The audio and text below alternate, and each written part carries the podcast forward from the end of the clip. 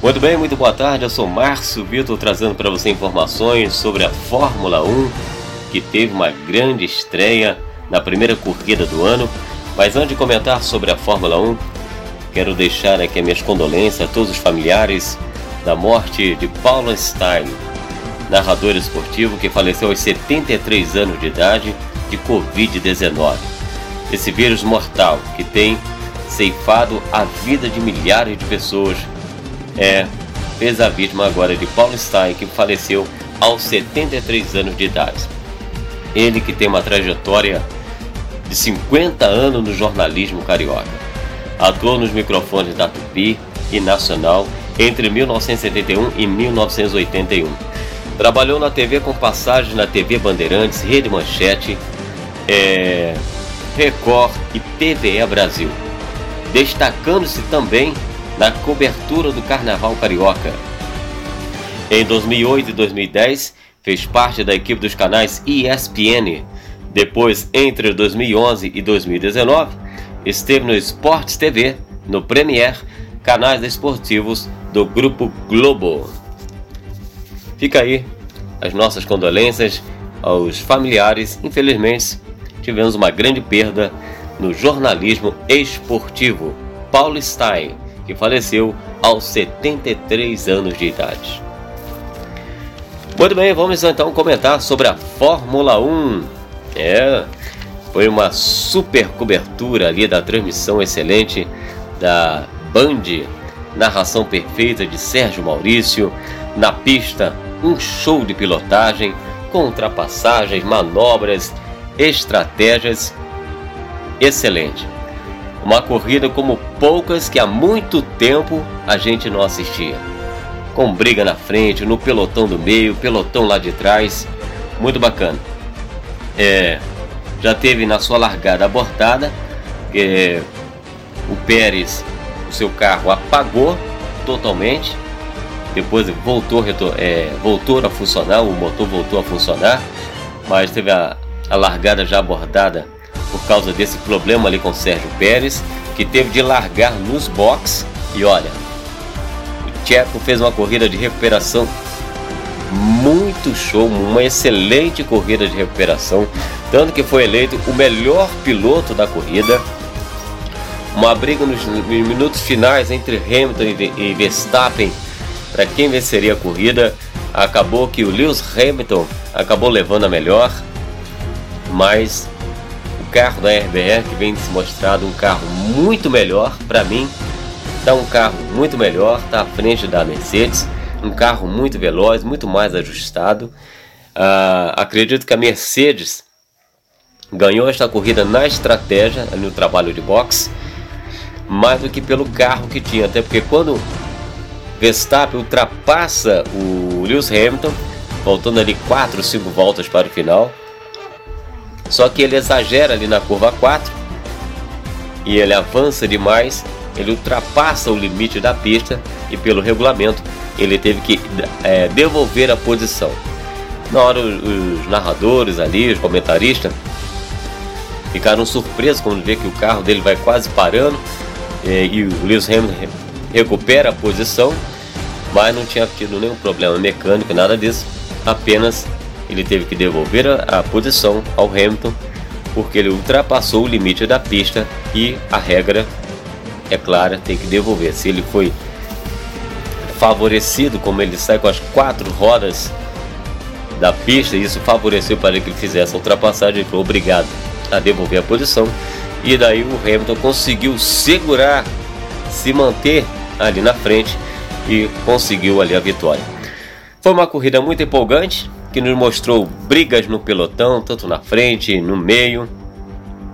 Nos mostra que vai ter brigas internas entre as equipes ali.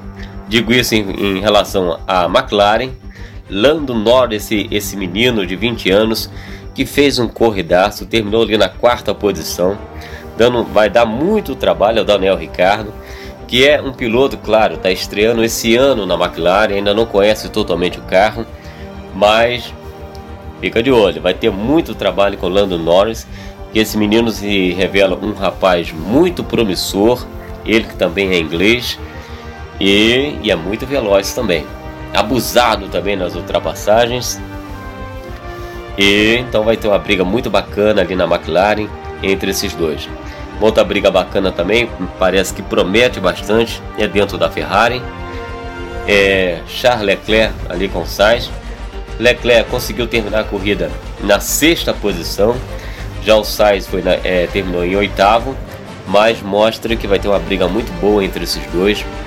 E isso é bom para os amantes da Fórmula 1 que gosta de ver essa briga ali dos pilotos disputando, ver quem vai superar o outro. Isso é bacana para os amantes dos esportes que gosta de assistir a Fórmula 1, quer ver isso mesmo, briga no pelotão da frente, no meio, muito bacana.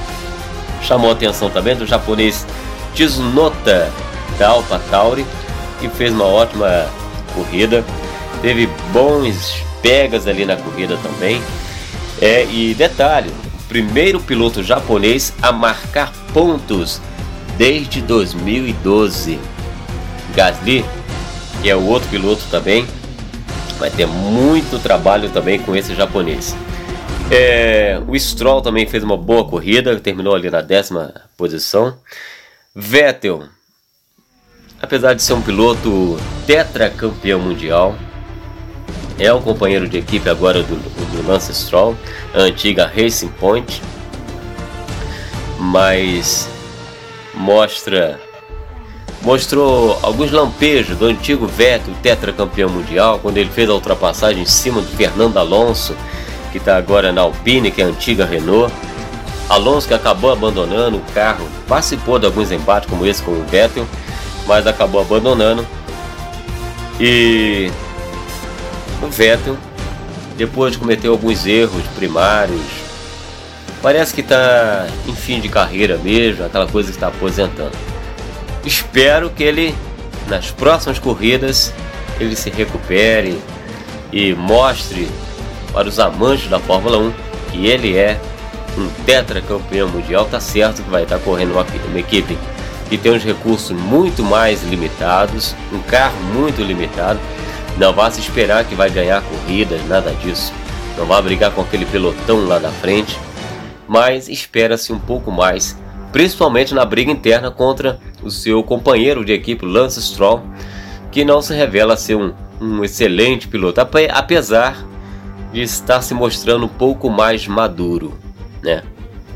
Bom, o filho de Michael Schumacher, Nick Schumacher, né, não pode se esperar muita coisa, até porque o pior carro do grid é o carro dele, coitado, a Haas, mas correu ali, mas não teve nada assim de excepcional que chamasse atenção.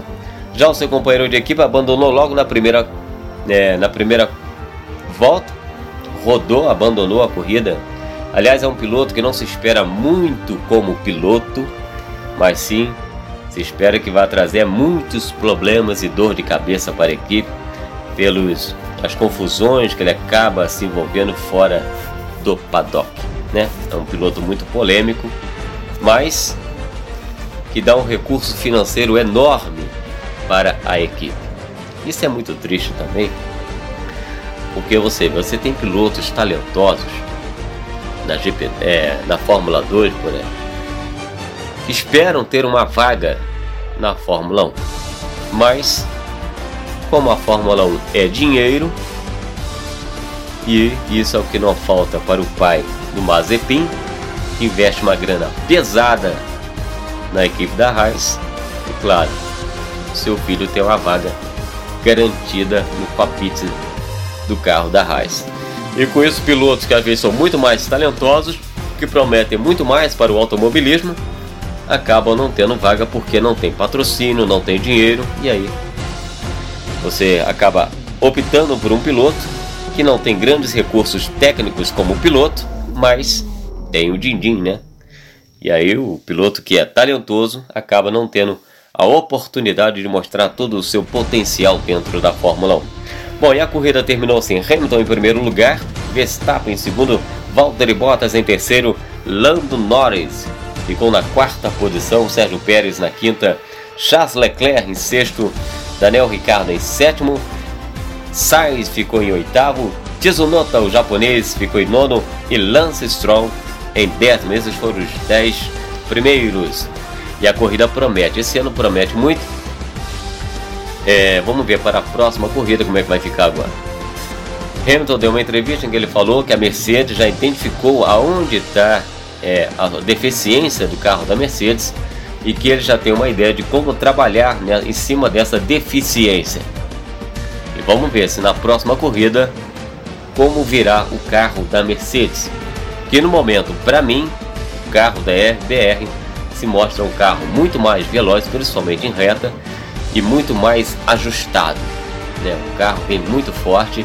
Eu acho que a RBR esse ano promete, pode até conquistar o título, mas vamos ver como vai ser a resposta da Mercedes para a próxima corrida.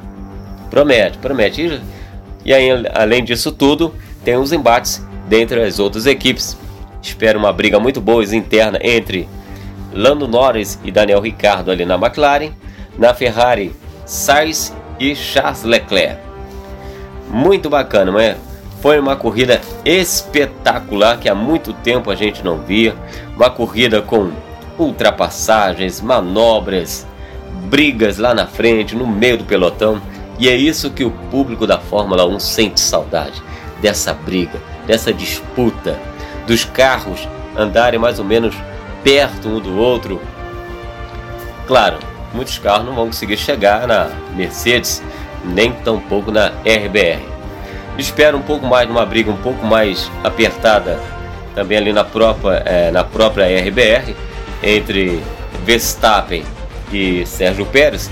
Claro que o Sérgio Pérez está chegando agora, está conhecendo o carro agora, mas o propósito da RBR é ter um outro piloto mais experiente para correr junto com o Max para poder enfrentar as poderosas Mercedes, tendo ali um jogo de equipe bacana para poder bater de frente com a Mercedes. No momento, eu vejo até o carro da RBR muito melhor do que o da Mercedes. Mas, qual é? A Mercedes vai trabalhar pelo que o Hamilton falou. Ela já sabe onde está a sua deficiência já tem uma ideia de como corrigir essa deficiência. Então vamos ver na próxima corrida como será esse segundo capítulo entre Max Verstappen e Lewis Hamilton, ou seja, RBR versus Mercedes. Será que Max Verstappen vai tirar o oitavo título de Lewis Hamilton? É, porque se Lewis Hamilton ganhar este ano, o campeonato deste ano, ele ultrapassa Michael Schumacher como o piloto mais vencedor da história da Fórmula 1, conquistando assim o oitavo título. Michael Schumacher, que é o detentor de sete títulos mundiais, assim como Lewis Hamilton, também já igualou a Michael Schumacher com sete títulos mundiais. Bom, então na próxima estarei de volta aqui comentando sobre a Fórmula 1. Fórmula 1 2021.